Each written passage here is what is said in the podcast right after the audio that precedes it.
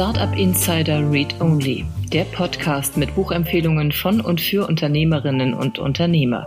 Heute mit dem Gründer und Chief Executive Unicorn Waldemar Zeiler, der sein Buch Unfuck the Economy vorstellt. Wir haben bald eine Million Tier- und Pflanzenarten zerstört und die Art und Weise, wie wir wirtschaften, sagen, verbraucht so viele Ressourcen, wie wir überhaupt nicht haben. Ein durchschnittlicher Amerikaner verbraucht zum Beispiel fünf Erden, ein Europäer sind es, glaube ich, drei, dreieinhalb ähm, Erden, die wir verbrauchen.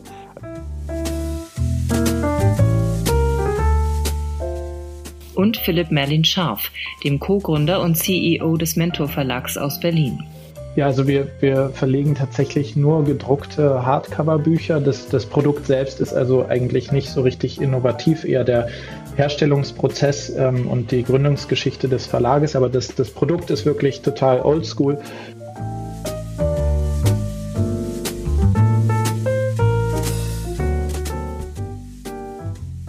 Und hier ist Ihr Gastgeber Jan Thomas.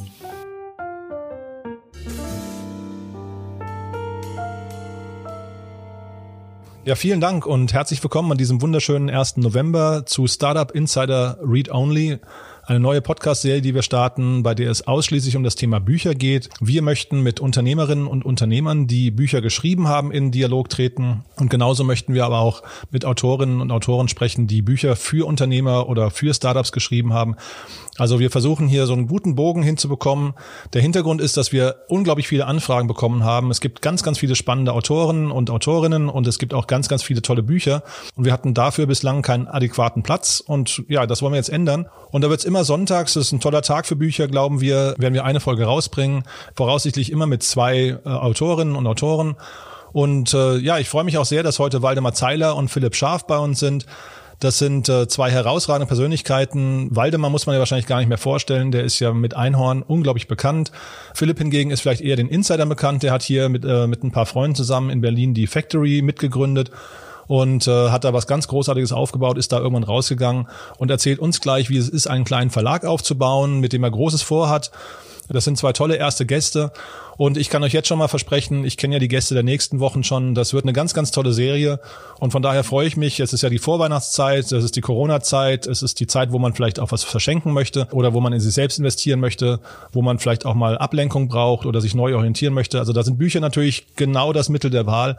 Von daher, ich hoffe, ihr habt genauso viel Spaß. Wir freuen uns, wenn ihr uns äh, Feedback gebt. Ähm, gerne auf iTunes bewerten. Ähm, da freuen wir uns immer, weil uns das, weil uns das auch hilft, den Podcast bekannter zu machen. Aber gerne auch per E-Mail an podcast@ startup-insider.com. Ja, und dann würde ich sagen, wir legen los mit Waldemar ähm, von Einhorn. Waldemar, ich finde es toll, dass du da bist. Herzlich willkommen bei uns im Podcast. Hallo.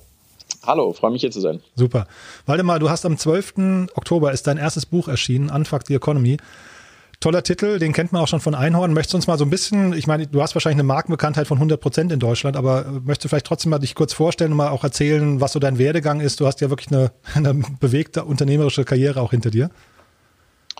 Oha, äh, da ist wahrscheinlich der po äh, Postcard auch gleich wieder zu Ende.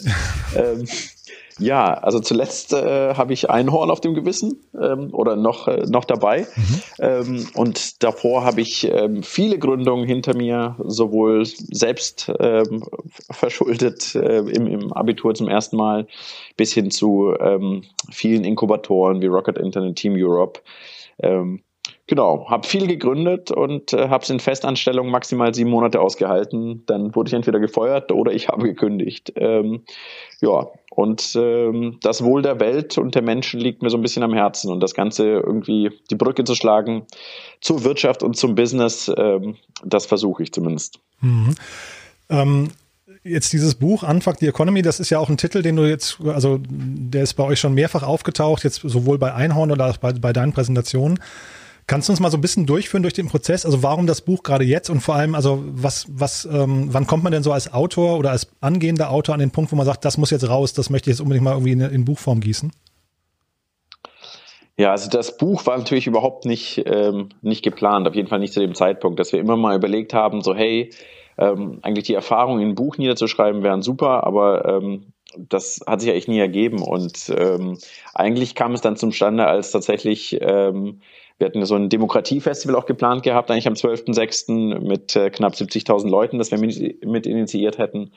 Ähm, Und das ist ja ausgefallen wegen Corona. Und ähm, monatelange Arbeit sozusagen haben sich rund um diese Themen gedreht, also um die Klimakrise, Biodiversitätskrise, um die Ungleichheit auf der Welt, um die Angriffe auf die Demokratie. Und wir waren dort die ganze Zeit mit NGOs, mit WissenschaftlerInnen, Expertinnen im Gespräch. Ähm, und ja, dann ist das einfach ausgefallen. Und ähm, irgendwo musste aber all diese Informationen hin.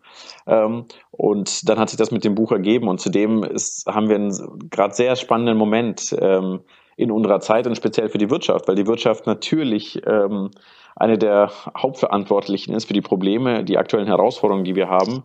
Und jetzt ist gerade sozusagen die Chance da, die Wirtschaft neu aufzubauen. Durch Corona wurde so viel Geld in die Hand genommen wie noch nie. Nicht mal zur Finanzkrise wurde so viel Geld aufgenommen.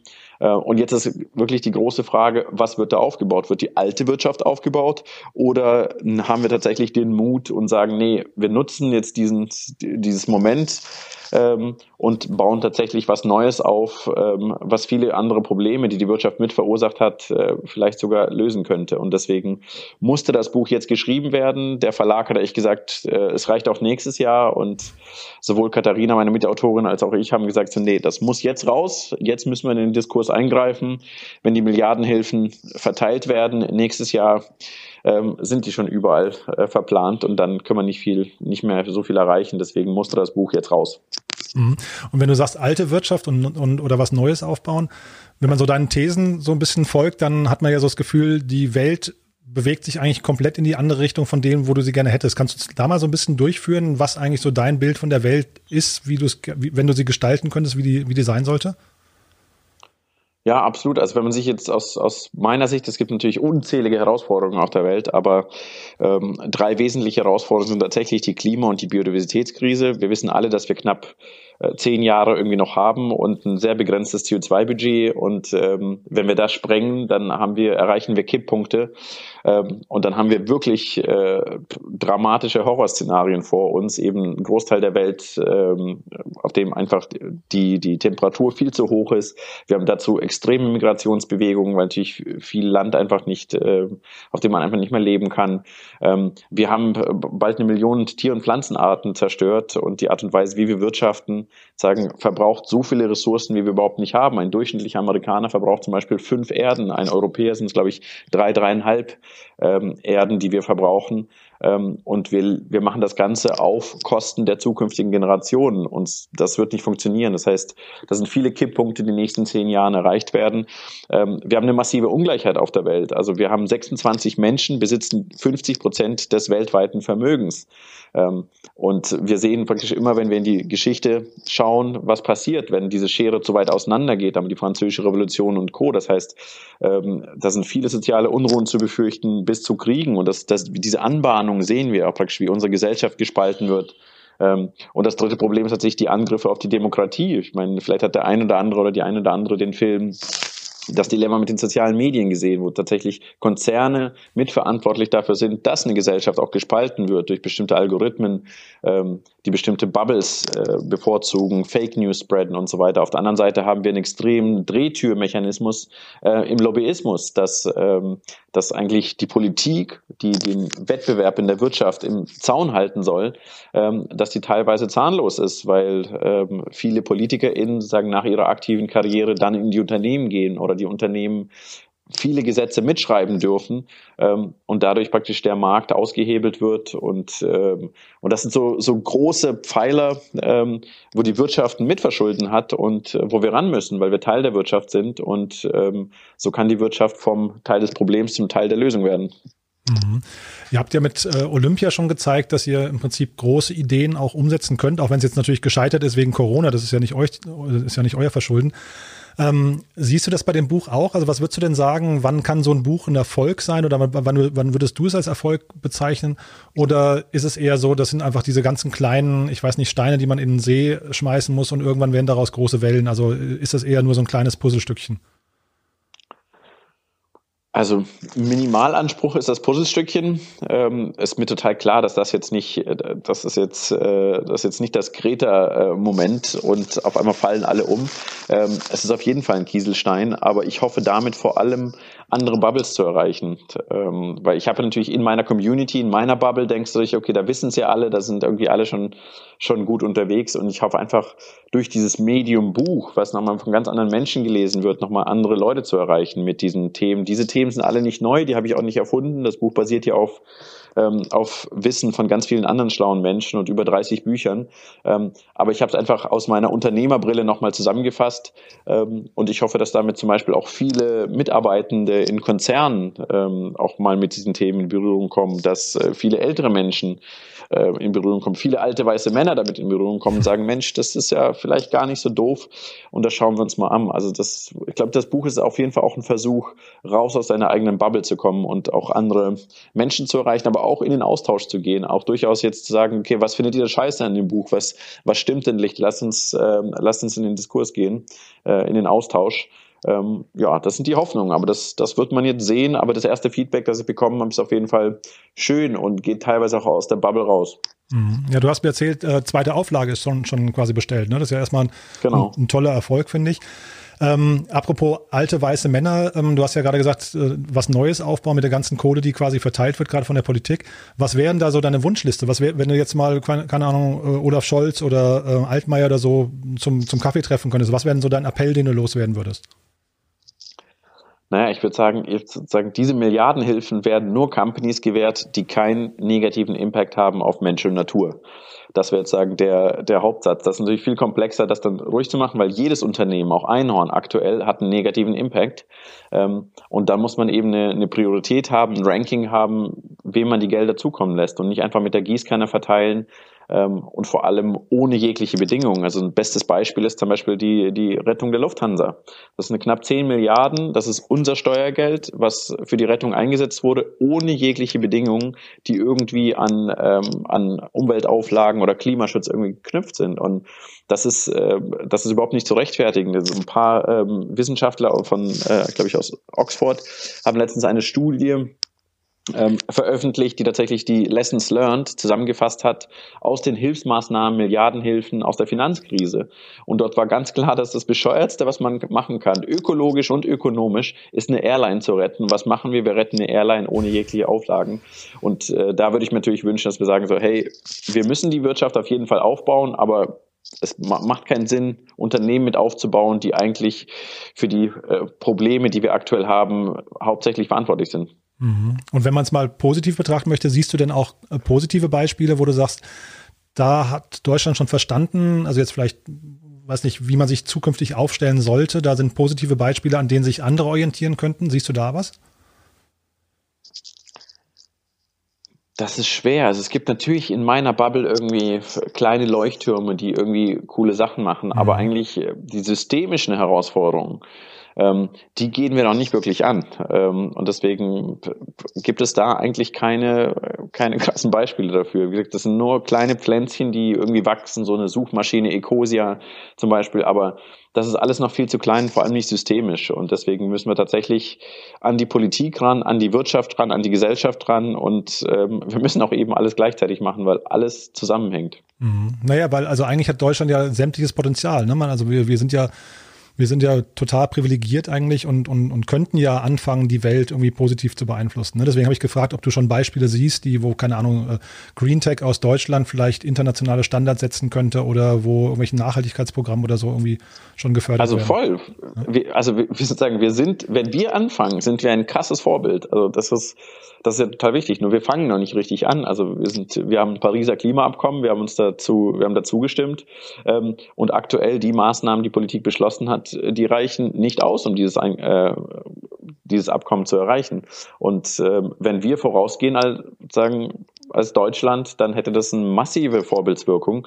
Ähm, aber das machen wir eben aktuell nicht. Und deswegen gilt es ja jetzt deswegen von allen Seiten Druck zu machen. Das ist auch Teil des äh, Auftrags von diesem Buch, vor der Bundestagswahl jetzt Druck zu machen, zu sagen, Leute, ähm, wir müssen da vorangehen, eben weil wir privilegiert sind, weil wir uns das leisten können. Mhm. Und wie würdest du so deinen mentalen Zustand bezeichnen? Ist der wütend oder ist der, weiß nicht, frustriert oder, äh, oder hoffnungsvoll oder wie würdest du, wie würdest du dich einordnen? Ich glaube, heiter bis wolkig nonstop. Also ähm, ich bin, ich bin, glaube ich, wirklich in der privilegierten Situation, ein bisschen noch Hoffnung zu haben, weil ich glaube, sozusagen, ich, ich habe zumindest einen kleinen Hebel, ich kann ein paar Sachen motivieren, wir haben ein Netzwerk, wir haben, wir können Sachen unternehmen und sei es jetzt eben sowas wie ein Demokratiefestival, ähm, mit ins Leben rufen, Leute zu verbinden. Und wir versuchen jetzt auch viele Sachen irgendwie voranzubringen, die jetzt nichts mit klassischem Unternehmertum zu tun haben. Ähm, und deswegen fühle ich mich in irgendeiner Weise wirksam und das gibt mir ein bisschen Hoffnung. Ähm, auf der anderen Weise, wenn, äh, auf der anderen äh, Seite, wenn man tatsächlich die systemischen Herausforderungen sieht und wie wenig die Politik macht und, und dann vor allem dann noch der weltweite Ausblick, wenn man die USA schaut und nach China schaut, ähm, dann ist schon düster zumute. Aber ähm, ich glaube, das, ja, das ist, glaube ich, ein wesentliches Merkmal bei, bei GründerInnen, dass sie eben noch die immer die Hoffnung irgendwie pflegen und hegen, weil sie auch irgendwie oftmals, wenn auch in einem kleinen, irgendwie in einem Driver-Seat glauben zu sitzen zumindest. Mhm. Und sag mal, warum denn eigentlich ein Buch? Also ähm, äh, der Fred Wilson zum Beispiel hat mal gesagt, äh, er schreibt keine Bücher, weil er seinen Blog hat, der viel mehr Impact und viel mehr Leute erreicht. Ähm, ihr seid auf Social Media zum Beispiel mit Einhorn total präsent. Also warum hast du das Medium Buch gewählt?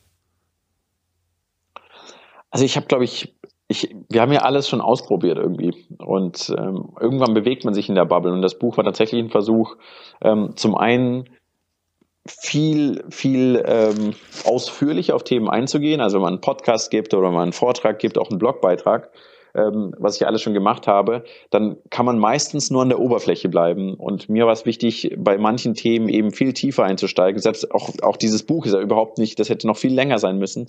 Ich bezeichne es ja immer so als, ähm, als Kinotrailer-Sammlung, beziehungsweise Philipp, äh, mein Mitgründer, hat es als eine Kinotrailer-Sammlung genannt. Ähm, aber dort konnte man trotzdem auf Themen eingehen. Du musst, wenn du das Buch liest, weiß nicht, wie lange du gebraucht hast, aber ich glaube, mindestens zehn Stunden seines Lebens muss man schon darauf verbringen. Und ähm, in zehn Stunden lässt sich einfach mehr sagen als äh, ja, in einem Blogbeitrag oder in, einem, in einer Keynote oder in einem Podcast. Mhm. Und ja, es erreicht andere Zielgruppen. Also ich habe von anderen Aktivistinnen gehört, zum Beispiel vom ähm, Jugendrat der Generationenstiftung, die haben ein Buch geschrieben und damit ein viel älteres Publikum erreicht, was sie normalerweise sonst nicht erreicht haben und waren total überrascht davon. Und äh, deshalb hoffe ich mir auch so ein bisschen, dass einfach noch andere Menschen sich das durchlesen, die vielleicht nicht auf Instagram sind. Also ich glaube, ich habe äh, Menschen auch, die irgendwie über 60 sind, die sind jetzt nicht zwangsläufig auf Instagram, aber die lesen Bücher. Mhm. Und dann mal ganz kurz nochmal, du hast äh, zwei Frauen äh, an deiner Seite, die Katharina Höftmann Chiobutaro, wenn ich es richtig ausspreche, ähm, mit der du das zusammengeschrieben hast. Und dann gibt es die Maya Göpel, die das Vorwort geschrieben hat. Magst du noch mal kurz erzählen, wer, wer die beiden Personen sind? Ja. Ähm, also Katharina ist meine Co-Autorin, die hat einfach die mich und die ganze Einhornreise schon länger begleitet. Sie ist eine erfahrene Autorin, lebt in Tel Aviv und sie hat immer gesagt, Waldemar, schreib doch mal ein Buch, mach das doch mal. Und ähm, das hat irgendwie, ich wusste immer nicht wie und dann hat sie gesagt, komm, wir machen das jetzt einfach. Ich werde einfach so ein so ein Two-Pager machen anhand deiner Stories und das meine Agentin schicken und wir gucken mal, was sich ergibt. Und sie war auf jeden Fall die Geburtshelferin ähm, und hat mich sozusagen da begleitet und konnte das wirklich strukturieren, konnte gute Inhalte geben und hat mich da in die Hand genommen.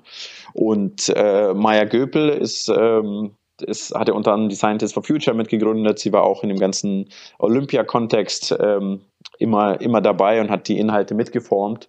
Ähm, und hat ja auch selber gerade ein Buch ähm, veröffentlicht, das jetzt irgendwie seit Wochen in Bestsellerlisten ist. Und äh, das war einfach total wichtig, dass, ähm, dass wir versuchen, die verschiedenen Bereiche zusammenbringen, also die Wissenschaft ähm, und das Unternehmertum. Und das hat mit, äh, mit Maya wunderbar geklappt und deswegen ergänzen wir uns, uns eben ganz gut. Und äh, ich war sehr happy, als, sie, als, als ich sie gefragt habe, ob sie das Vorwort macht, dass sie gesagt hat, ja klar, mhm. mache ich auf jeden Fall. Mhm. Na, Maya Göpel ist Transformationsforscherin. Ich habe mich gefragt, ob du auch Transformationsforscher bist oder Transformationsaktivist oder wie würdest du dich eigentlich bezeichnen? Ich finde es eigentlich ganz äh, spannend, immer mehr von den Bezeichnungen wegzukommen. Also es ist, es schränkt einen so wahnsinnig ein irgendwie. Das ist, ähm, und man hat natürlich immer ein Label und dann bist du halt Gründer, dann bist du Wissenschaftler, dann bist du Aktivist.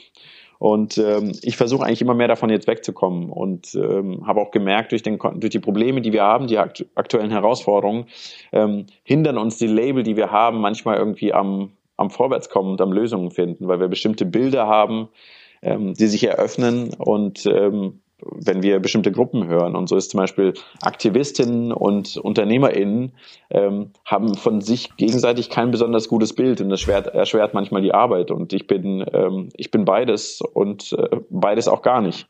Und deswegen versuche ich mich aktuell zumindest nicht in irgendeine Schublade zu geben. Also keine Ahnung, ich äh, mache auch viele andere Sachen und ähm, Unternehmertum ist für mich zum Beispiel auch immer eine Kunstform. Also ich sehe das jetzt gar nicht so pragmatisch. Super. Haben wir aus deiner Sicht was Wichtiges vergessen? Wer soll das Buch lesen? Was würdest du dir wünschen, äh, Waldemar, wenn du jetzt dir, was nicht, zwei, drei Zielgruppen oder Personen wünschen dürftest, die, die, die dieses Buch lesen sollten? Also ich glaube, in diesem Podcast, ich meine, ich, ich glaube, du sprichst ja vor allem Leute an, die irgendwie Business interessiert sind, GründerInnen und so weiter. Und ähm, mich würde mal der Austausch tatsächlich mit diesen klassischen Gründern, ich bin auch mal sehr skeptisch, was Investitionen angeht. Ähm, und mich würde tatsächlich der, der Austausch nochmal mit klassischen Startup-Bereich ähm, interessieren und sagen, was die dazu sagen. Also was, was, was bedeutet das? Wie sehen Sie meine Sicht auf die Dinge? Ähm, und da durchaus in einen kritischen Austausch gehen, weil meistens schweigen so beide Seiten, man, man spricht ab und zu übereinander, aber nicht miteinander. Und mich würde tatsächlich interessieren, was so Hardcore-SeriengründerInnen ähm, von, dem, von dem Buch denken, von den Ansätzen denken und wie, wie sie glauben, was ihr Beitrag sein sollte und welche Verantwortung sie tragen, ähm, um die Herausforderungen auf der Welt irgendwie beizukommen. Super. Wer das Buch bestellen möchte, man kann es bei Einhorn auf der Webseite bekommen, sogar mit deiner Unterschrift habe ich gesehen. Ne? Das ist dann quasi genau, im Paket mit einem enthalten. richtig schönen Schutzcover und einem Anfuck-Lesezeichen. Toll. Oder ansonsten im gut sortierten Buchhandel und äh, ja, ich, ich wünsche dir auf jeden Fall, dass es noch mehrere Auflagen gibt und dass wir das Ganze vielleicht irgendwann vielleicht auch mal sogar in, in einer Live-Session nochmal äh, überführen können, dann eben auch vielleicht mit anschließender Diskussion ne? nach Corona. Würde mich sehr freuen. Toll, Waldemar. Vielen Dank und viel Glück, ja? Danke dir, Jan. Bis dahin. Ciao. Tschüssi.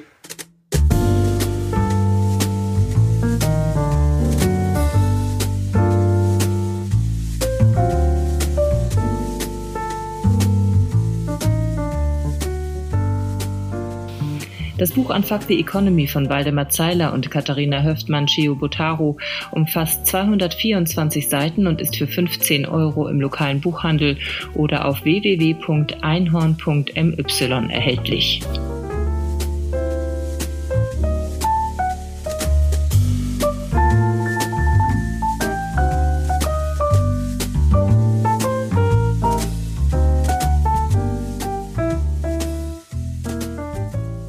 Das war Waldemar Zeiler von Einhorn, beziehungsweise der Autor Waldemar Zeiler, muss man jetzt in dem Fall sagen. Ja, und wir machen gleich weiter mit dem Gründer des Mentor Verlags hier aus Berlin. Philipp Merlin Scharf ist bei uns. Philipp, herzlich willkommen bei uns im Podcast. Toll, dass du da bist. Hallo. Ja, hi, ich freue mich auch sehr, hier zu sein. Klasse. Du, im ersten, quasi in der ersten Folge unseres Podcasts sprechen wir quasi schon mit den Prinzipien, weil wir ja eigentlich ursprünglich Bücher von Unternehmern und für Unternehmer oder Unternehmerinnen äh, vorstellen möchten. Jetzt habe ich es mit dir mit einem Verlagsgründer zu tun und das hat aber auch einen besonderen Grund, denn wir kennen uns schon länger. Du warst vorher ja Co-Founder von der Factory hier in Berlin und ähm, hast davor auch schon ganz viele Sachen äh, gegründet. Möchtest du dich einmal ein bisschen vorstellen, um mal so ein bisschen einzuordnen, warum wir heute reden? Ähm, gern, ja. Also ich bin Philipp, äh, habe, wie du gesagt hast, ähm, auch vor der Factory schon eine Reihe an Projekten und Unternehmen äh, gestartet. Und wir haben uns dann aber kennengelernt, als ich mit äh, vier Partnern zusammen die äh, Factory Berlin aufgebaut habe. Und ähm, ich bin dann als einer der ersten aus diesem Gründungsteam dort äh, ausgestiegen und habe mich ähm, auf eine Vanlife-Reise durch Europa begeben mit meiner Freundin und unserem Hund. Äh, und damals habe ich aus dem Van heraus einen Verlag gegründet und darüber äh, hatte ich äh, einen Artikel geschrieben, den du veröffentlicht hast.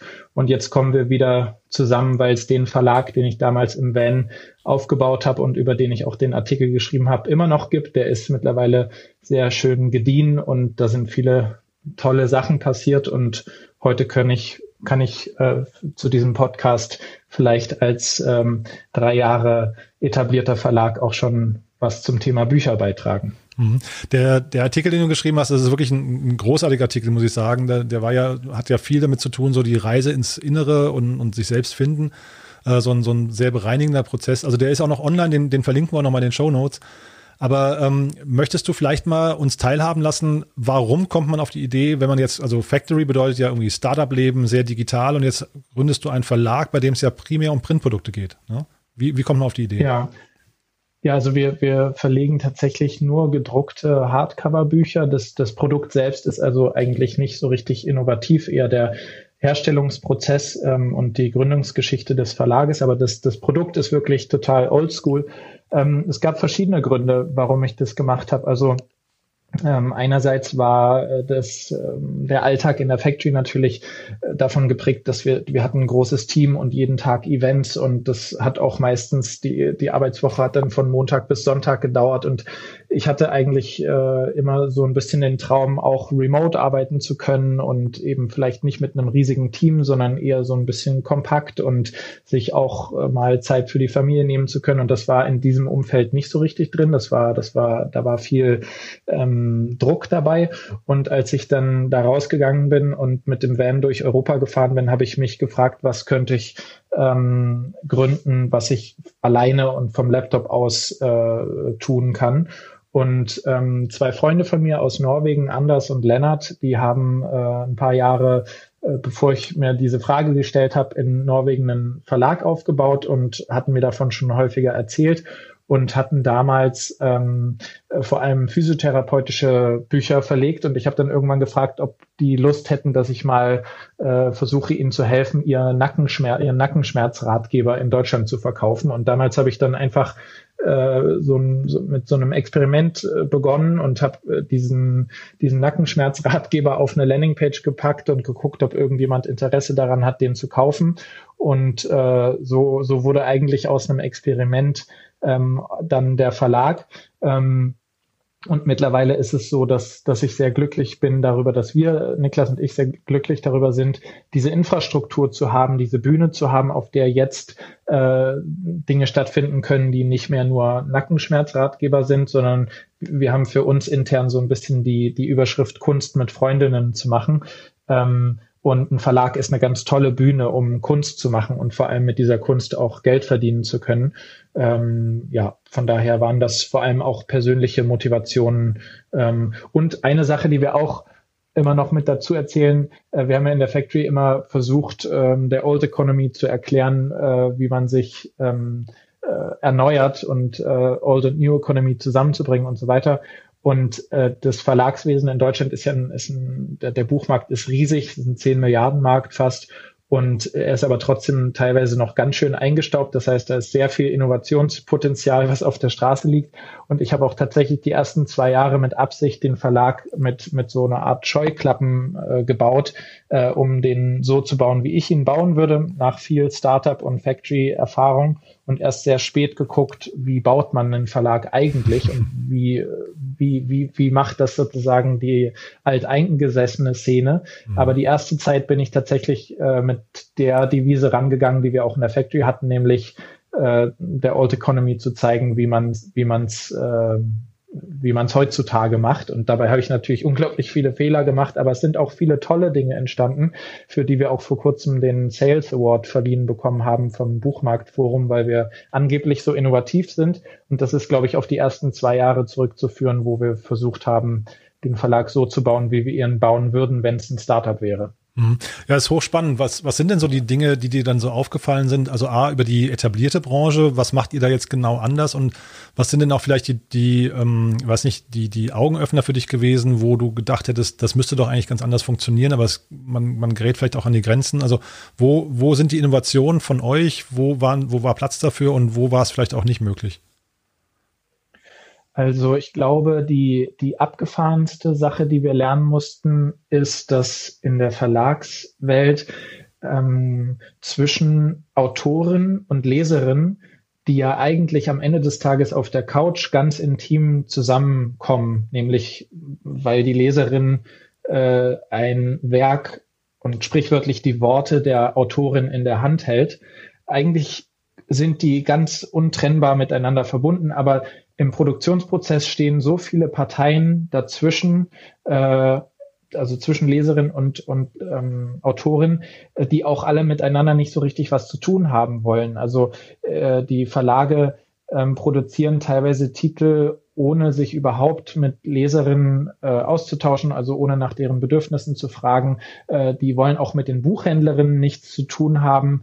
Ähm, die äh, produzieren also diese Titel, geben die dann irgendwie zweimal im Jahr an ihr Vertriebsteam ab und die gehen dann in die Buchhandlung und die Buchhandlungen geben es dann an die Leserin. Aber es gibt ganz, ganz wenig ähm, Rückkoppel Stellen eigentlich nur. Also vielleicht gibt's hier und da mal irgendwie eine Fokusgruppe, aber das, was wir aus der Startup-Szene kennen, wo iterativ vorgegangen wird und wo das Wichtigste eigentlich Kundenfeedback ist zu deinem Produkt und wo du dich die ganze Zeit damit auseinandersetzt, was ist denn das Bedürfnis im Markt und wie kann ich dieses Bedürfnis erfüllen, das ist etwas, was ich im, im Buchmarkt so überhaupt nicht angetroffen habe. Also diese Verbindungen sind, sind alle nicht so richtig da und das haben wir ähm, vor allem darüber, dass wir am Anfang ausschließlich online und über Performance Marketing, also Social Media Kanäle beworben und verkauft haben und dann auch dadurch die E-Mail-Adressen und Kontaktdaten von all unseren Kundinnen hatten, gleich ganz anders gemacht. Also wir waren als Verlag sofort über Direktverkäufe mit unseren Kunden in Kontakt und haben denen auch ständig Fragen gestellt und haben mit denen zusammen Cover getestet und Titel getestet und also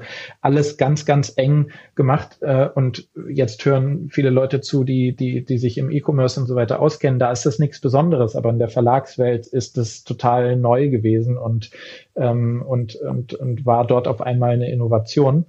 Und eine zweite Sache, die mich auch total überrascht hat, äh, die auch dazu geführt hat, dass wir die ersten zwei Jahre in Buchhandlungen gar nicht verfügbar waren mit unserem Titel. Das System, ähm, das logistische System ist was, was, was der Buchmarkt für sich aufgebaut hat, ist unglaublich komplex. Da gibt es verschiedene Datenbanken, verschiedene äh, Übertragungsmechanismen. Das, das gibt zum Beispiel das DFÜ, das, das Datenfernübertragungssystem und es gibt das VLB, das Verzeichnis lieferbarer Bücher und so. Und es gibt riesige Zwischenhändler, die von allen Verlagen Bücher einkaufen und die dann an die ähm, Buchhandlungen übertragen. Also das ist unglaublich lokal, unglaublich komplex. Du kannst als deutscher Verlag jetzt nicht auf einmal in ein anderes Land gehen, weil dort sind äh, die Systeme ähnlich komplex. Und äh, wenn, wenn man mit Amazon aufwächst und denkt, okay, ich habe jetzt Amazon Prime, das Zeug ist morgen da, ähm, dann, dann hätte ich hätte irgendwie erwartet, dass es so eine Art B2B-Plattform gibt, auf der das alles läuft. Aber nein, das ist alles total fragmentiert und alles ganz komplex. Und es gibt so eine Lobby, äh, so eine Lobby, ähm, äh, Organisation die von, von, von Verlagen und Buchhändlern, die heißt Börsenverein. Und auf dem, auf der Seite des Börsenvereins kann man das Börsenverein ABC nachlesen und da stehen diese ganzen Fachbegriffe erklärt. Und nach zwei Jahren habe ich mir das erste Mal das alles durchgelesen und gemerkt, okay, das ist unfassbar komplex und mittlerweile sind unsere Bücher in allen Buchhandlungen erhältlich und auf, auch auf Amazon und in unserem eigenen Shop und überall, wo es halt Bücher gibt.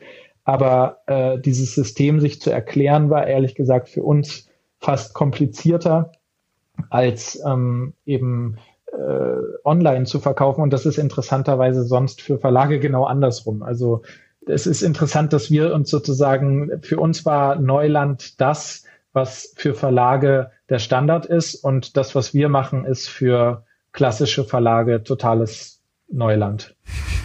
Möchtest du uns da mal, also das klingt ja alles hochspannend, was du sagst, möchtest du uns vielleicht noch mal so ein bisschen durchführen durch das Profil eures Verlages, weil das war jetzt quasi, das waren jetzt so die Rahmenbedingungen, die ihr vorgefunden habt und wie ihr darauf reagiert habt, aber ihr habt ja euch auch, wenn ich das richtig verstehe, ihr habt euch ja auch ein, ein sehr eigenes Profil gegeben, was, was die Inhalte angeht, ne? Ja, also auch da ist es so, dass wir am Anfang tatsächlich viel experimentiert haben, ähm, uns in alle Richtungen irgendwie orientiert haben. Wir haben Ratgeber gemacht. Äh, mit dieser physiotherapeutischen Sache ging's los. Dann haben wir irgendwann mal ein erstes Kinderbuch von zwei Freunden produziert und Kochbücher und also ganz viel. Wir haben nur bisher noch keine Romane gemacht, aber dann kamen äh, so Porträts. Äh, das, das Buch Mama Superstar kennt man vielleicht. Das ist einer unserer Bestseller. Das sind elf Porträts über äh, migrantische Mütter, die in Deutschland ihre Familien aufgebaut haben. Das ist das erste Mal sowas sehr Erzählendes gewesen. Ähm, also wir haben lange experimentiert und sind jetzt aber ähm, vor allem bei Kinder- und Jugendbüchern angelangt. Äh, unsere Neuerscheinungen gerade sind äh, ganz ernst von Jimmy Kimmel. Der ist ein ganz tolles interaktives Buch. Ähm, äh, und dann äh, Das Wunder von R von Francesca Cavallo, die hat die Goodnight Stories for Rebel Girls geschrieben und sehr erfolgreich gemacht international. Ähm, die hat jetzt eine Weihnachtsgeschichte geschrieben und bei uns veröffentlicht. Ähm, aber wir machen auch weiterhin noch ganz andere Bücher. Also wir schreiben zum Beispiel gerade mit einem großen äh, Instagrammer zusammen ein Buch über ähm, den Klimawandel und mit einer anderen ganz tollen äh, Bestseller-Autorin eins über die Utopie, wie es wäre, wenn ab morgen alle vegan leben. Und also wir sind jetzt auch nicht nur Kinder- und Jugendbuch ähm, äh, und immer noch am Experimentieren, aber ich würde sagen, mittlerweile ist der ist das Profil ähm, besteht eigentlich darin, dass wir uns die ganze Zeit selber fragen, welche Themen interessieren uns, welche Themen sind gesellschaftlich gerade im Umbruch, worüber wird diskutiert und wo können wir mithelfen. Also Eins unserer letzten Kinderbücher zum Beispiel wurde in gendergerechter Sprache übersetzt, wo wir mit Absicht zum Beispiel das Gendersternchen im Fließtext in einem Kinderbuch verwandt haben. Und das, äh, da zieht man ja vielleicht auch erstmal kurz die Augenbrauen hoch und denkt so, oh Gott, äh, Gendersternchen im Kinderbuch ähm, so früh schon und so weiter. Aber da kriegen wir ganz tolles Feedback und äh, sind in diese ganze Diskussion mit eingestiegen. Und jetzt als Black Lives Matter ähm, dieses Jahr nochmal so einen großen Aufwind äh, bekommen hat durch äh, George Floyd, haben wir uns auch selber nochmal ganz kritisch gefragt, haben wir denn äh, ähm, ausreichend schwarze Autorinnen im Programm und, und äh, Bücher für eine schwarze Zielgruppe? Nein, haben wir nicht und haben uns dann gezielt danach auf die Suche gemacht. Also wir, wir reiben uns auch mit unseren eigenen und gesellschaftlichen Interessen an, an, an dieser Bühne und machen dann Kunst mit Freunden und hoffen, dass das so, so relevant wie möglich ist. Ähm, aber man kann jetzt nicht sagen, wir sind der Kochbuchverlag oder wir sind der XY-Verlag, sondern es ist, es ist immer noch eine Reise. Mhm, missionsgetrieben. Und sag mal, ähm, ja. was würdest du jetzt sagen nach so zwei, zweieinhalb Jahren, die ihr das macht? Ähm, was ist die Kraft von einem Buch heutzutage? Also ist ein Buch in der Lage, noch Dinge zu bewegen oder ist Buch einfach in, in der Vielzahl von anderen Medienkanälen einfach ja ein mittlerweile x-beliebiges Element einfach nur geworden? Oh, das ist äh, wundervoll. Das ist eine wundervolle Frage. Also äh, ganz kühl geantwortet, der Buchmarkt in Deutschland ist ein 10 Milliarden Markt. Das ist größer als Musik und Film zusammen. Äh, und ich glaube, selbst wenn du Bundesliga noch mit in den Topf reinpackst, also es ist ein riesiger Markt und das ist in allen, fast allen anderen Ländern auch so. Also ähm, der, der wird äh, häufig viel zu krass unterschätzt. Ähm, um ein bisschen blumiger zu antworten, ich glaube, es gibt keine Visitenkarte, keine bessere Visitenkarte als ein Buch. Und das ist auch in Amerika gerade etwas, was dort ähm, ganz toll praktiziert wird. Also du kannst äh, du kannst ein Buch ja auch in Anführungsstrichen defizitär verkaufen und als Visitenkarte verstehen und so als, als Lead Generation benutzen äh, und dann hinterher irgendwelche ähm, äh, Online-Kurse verkaufen. Aber wenn du jemandem erstmal über 200 Seiten erklären darfst, warum du toll bist und ihm dann ähm, Online-Kurse verkaufst, äh, das, das kriegst du mit einer Visitenkarte nicht so gut hin wie mit einem Buch. Ein Buch ist einfach immer noch ähm, ein unglaublich gültiges ähm, Produkt ähm, und da, da schwingt ganz viel von dem mit, was, was äh, die letzten ähm, äh, Jahrzehnte, Jahrhunderte äh, das, das Buch für uns als Gesellschaft gewesen ist. Also es ist, ähm, ich höre mich jetzt gerade wirklich an wie ein Verleger, merke ich. ähm, es ist, ein, es ist äh, immer noch un, un, un, unglaublich bedeutsam. Natürlich bekommt es ähm, äh, ganz viel ähm, Konkurrenz von Netflix und Co. Aber ich glaube, es ist, also das Buch ist weiterhin ähm, total relevant.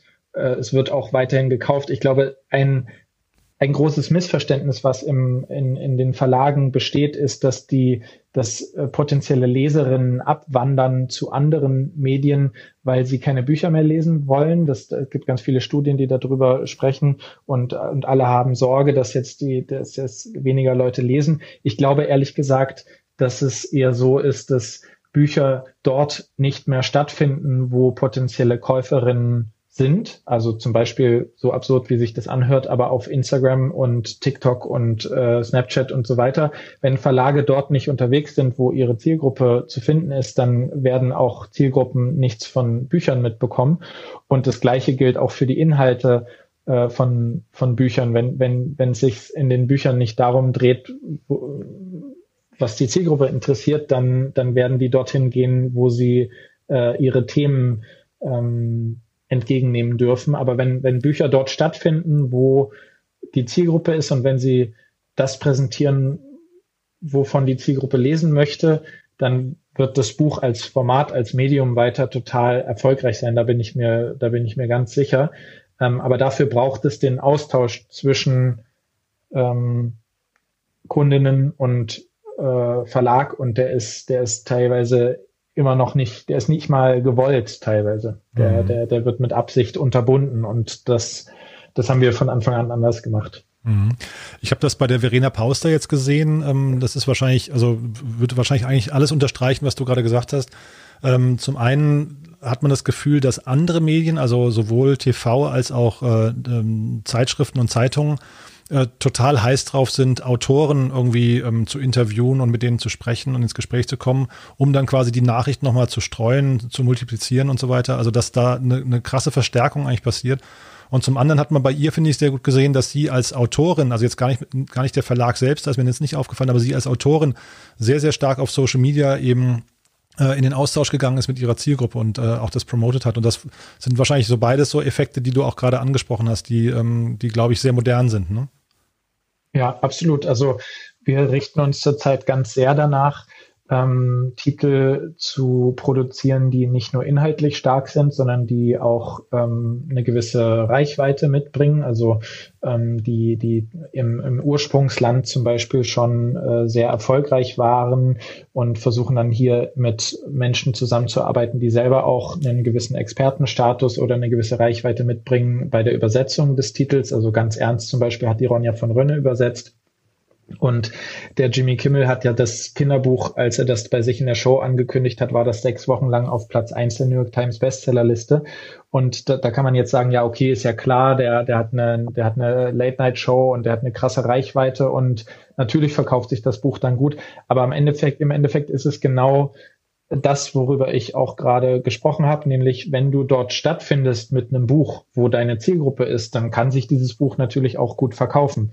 Und ähm, dafür muss man sich heutzutage vielleicht ähm, anders als noch vor zehn Jahren als Verlag die Frage stellen, wo findet denn unsere Zielgruppe statt? Ist das nur noch in den Feuilletons? Äh, oder ist es, ist es immer noch in den Feuilletons der, der, der großen Tageszeitungen oder findet unsere Zielgruppe heutzutage eben vor allem auf Social Media statt? Und das kann man ja jetzt erstmal pauschal mit einem klaren Ja oder mindestens einem Ja auch beantworten. Und dafür, dass die Zielgruppe dort so stark hingewandert ist, ähm, muss man auf jeden Fall sagen, sind die Verlage nicht stark genug mitgewandert. Mhm. Und das gilt jetzt nicht nur für Instagram, sondern natürlich für die Auswahl an Themen und Autorinnen, aber eben auch für die Auswahl an Kanälen, auf denen man sich als Verlag und seine Bücher eben präsentiert. Mhm. Und weil du es jetzt eben schon angesprochen hast ähm, und tatsächlich auch mit Blick auf die Uhr, ähm, wir sind jetzt schon über die Zeit, aber auch mit Blick auf Weihnachten, sag doch nochmal vielleicht ganz kurz, ganz ernst und auch das Wunder von R. An wen richtet sich das? Äh, wer soll das vielleicht unterm Weihnachtsbaum liegen haben oder wer soll das verschenken und tut jemand anderen was Gutes damit? Also äh, vielleicht nochmal ganz kurz erzählen, worum es in den beiden Büchern geht. Ja, also ganz ernst wurde gerade vom, vom Spiegel auch aufgegriffen. Die haben das in der letzten Aus Ausgabe auf der Kulturstartseite gehabt und präsentiert und überschrieben mit ganz schön lustig. ähm, und äh, mit ganz natürlich mit S. Ähm, das ist ja der Witz an diesem Buch, ganz ernst. Und es ist ein, ist ein kurzes, äh, sehr süß illustriertes Kinderbuch von Jimmy Kimmel. Das hat er für seinen, für seinen Sohn ähm, produziert.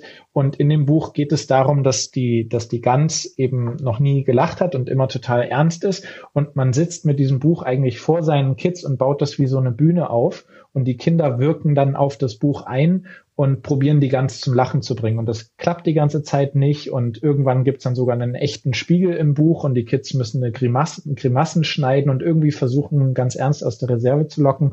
Und natürlich äh, gehen Ende des Buches äh, bröckelt äh, dann die Firewall von, von ganz ernst so ein bisschen und äh, sie, sie lacht sich kaputt und äh, dann lachen Eltern und Kinder und Gans und alle lachen. Äh, und das ist ein wunderbares Kinderbuch für Kids zwischen drei und sechs.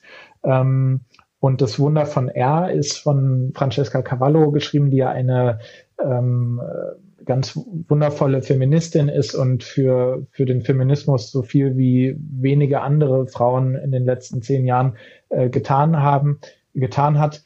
Ähm, die hat mit den Goodnight Stories for Rebel Girls ein unglaublich wichtiges feministisches Kinderbuch äh, fünf Millionen Mal verkauft, in 50 Sprachen übersetzt, ist selber LGBTQ-Aktivistin, äh, so bezeichnet sie sich.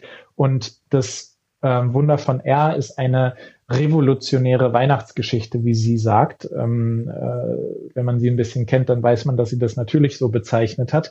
Und in dem Buch geht es eben um eine kleine Familie, äh, bestehend aus zwei Müttern und drei Kids und alles ganz divers. Äh, die ziehen in eine neue Stadt und ähm, dürfen dort äh, nicht mit Fremden sprechen. Das ist das Gesetz dort in dieser Stadt und werden dann aber irgendwann vom Weihnachtsmann gefragt, ob sie dabei helfen könnten, das Weihnachtsfest zu retten, weil da so ein bisschen was schiefgegangen ist und widersetzen sich dann so verschiedenen Konventionen, die es gibt in dieser Stadt. Also da merkt man, schwingt ganz viel Politisches auch mit ähm, und zum Schluss äh, kriegen sie dieses Weihnachtsfest natürlich gerettet, aber eben nur, weil sie äh, aufbegehren und rebellieren und äh, dann ganz zum Schluss auch die Nachbarinnen und Nachbarn dieser Stadt alle zusammen an einen Tisch bringen und mit dem Weihnachtsmann zusammen das Weihnachtsfest retten. Also eine sehr moderne, diverse, revolutionäre Weihnachtsgeschichte empfohlen für Kinder ab acht. Ich glaube, es geht schon auch ab, ab sechs, sieben ganz gut. Ähm, aber vor allem, glaube ich, auch für die Rainbow Community ein Buch, auf das sie ganz lange gewartet haben, um eine sehr verstaubte ein sehr verstaubtes Genre, die, die Weihnachtsgeschichten so ein bisschen zu modernisieren und in unsere Zeit zu holen. Ganz toll. Also ähm, vielleicht, ach, sag noch mal kurz die URL von eurem Verlag, dass man weiß, wo man das jetzt bestellen kann. Oder wahrscheinlich gibt es das auch im gut sortierten Buchhandel, ne? aber wahrscheinlich am liebsten bei euch auf der Webseite. Genau, also bei uns auf der Website könnt ihr bestellen, aber bestellt es vor allem jetzt zu Corona-Zeiten am liebsten im lokalen Buchhandel. Bestellt es bitte nicht auf Amazon. Äh, das äh, habt ihr bestimmt schon an anderen Stellen gehört, warum das nicht so gut ist. Ähm, dort gibt's die Bücher aber auch. Also unsere Bücher gibt's überall, wo es Bücher gibt, online und offline. Ähm, und wenn ihr die bei uns bestellen wollt, dann geht ihr auf mentor-verlag.de und äh, bekommt dann dort all unsere Bücher präsentiert.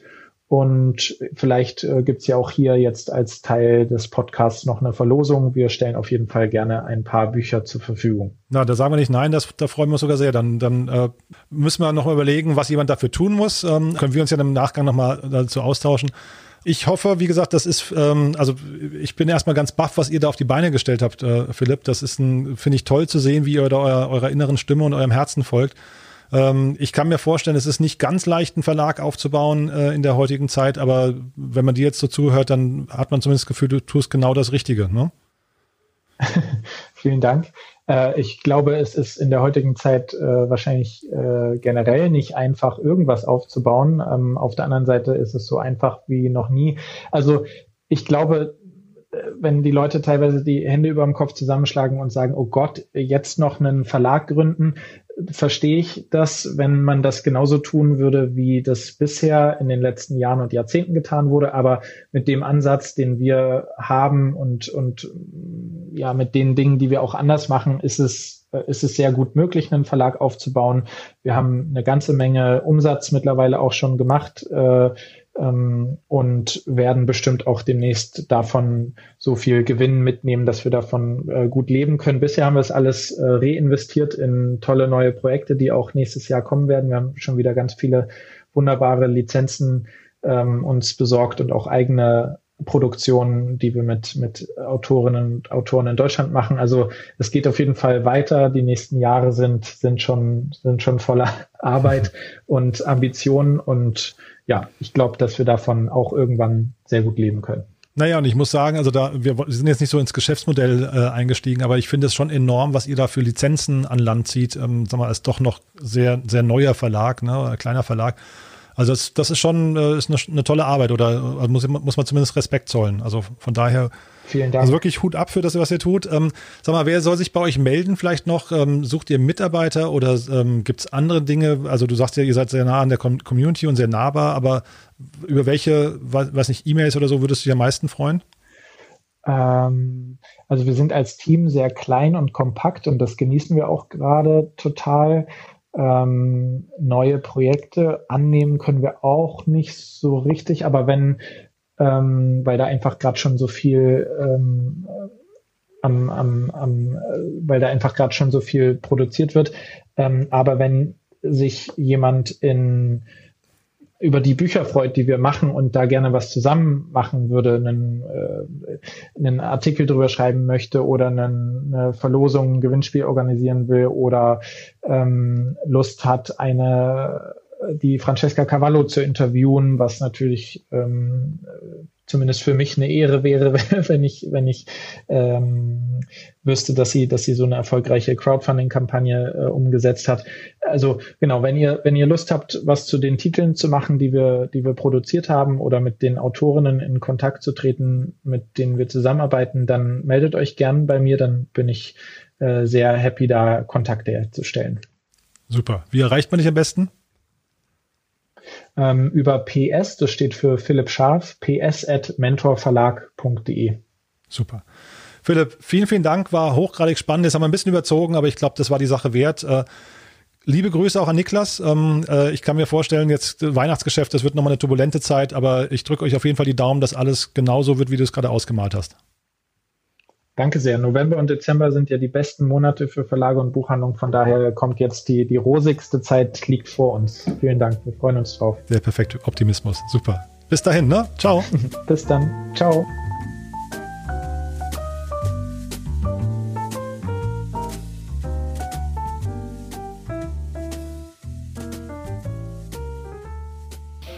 Das Bilderbuch Ganz Ernst von Jimmy Kimmel umfasst 40 Seiten und ist für 24,95 Euro im lokalen Buchhandel oder auf www.mentor-verlag.de erhältlich.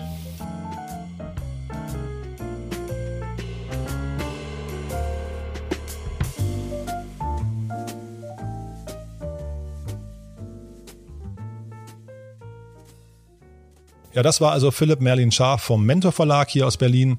Und Philipp war so nett und hat uns angeboten, wir dürfen jeweils drei seiner Bücher verlosen. Und zwar zum einen ganz ernst von Jimmy Kimmel, über das wir gerade gesprochen haben. Und auch das Wunder von R von Francesca Cavallo dürfen wir verlosen.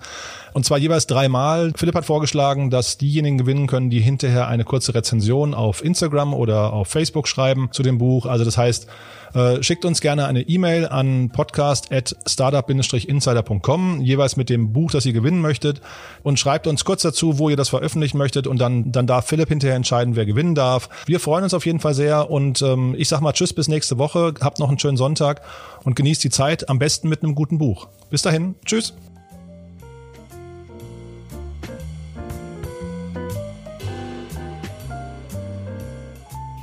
Das war die erste Folge von Startup Insider Read Only, dem Podcast mit Buchempfehlungen von und für Unternehmerinnen und Unternehmer. Nächste Woche zu Gast die Managerin für Robotik und künstliche Intelligenz Kenza Alziabu, die ihr Buch Keine Panik ist nur Technik vorstellt. Und Julian Leithoff, Startup-Gründer und Autor des Buches Keinhorn, wie es wirklich ist, ein Startup zu gründen. Alle weiteren Informationen zu diesem und allen weiteren Podcasts von Startup Insider erhält man auf www.startupinsider.de.